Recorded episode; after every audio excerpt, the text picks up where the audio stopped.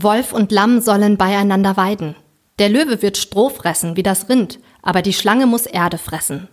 Man wird weder Bosheit noch Schaden tun auf meinem ganzen heiligen Berge, spricht der Herr. Jesaja 65, Vers 25. In Gottes Zukunft wird alles anders sein. Not und Leid haben ein Ende, Tiere leben friedlich beieinander, Menschen kennen keine Bosheit mehr. Was für eine wunderbare Vision des Propheten Jesaja. Ja, ich weiß, über Visionen wird gern gelächelt. Aber wie eng wird die Welt, wenn es keine großen Hoffnungen mehr gibt, sondern nur noch kleine, zaghafte Schritte der Realpolitik? Die Bibel inspiriert uns durch ihre prophetischen Bilder, jetzt und hier, wenn auch in kleinen Schritten, unseren Beitrag zu leisten, damit sie wahr werden können.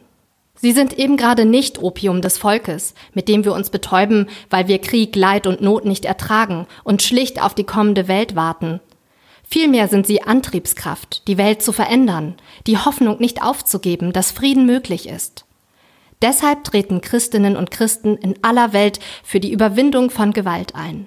Deshalb engagieren wir uns in Deutschland für ein Ende der Rüstungsexporte und neue Konzepte von Konfliktlösung. Ein Text von Margot Käßmann, ehemalige Ratsvorsitzende der Evangelischen Kirche in Deutschland. Gesprochen von Claudia Huck.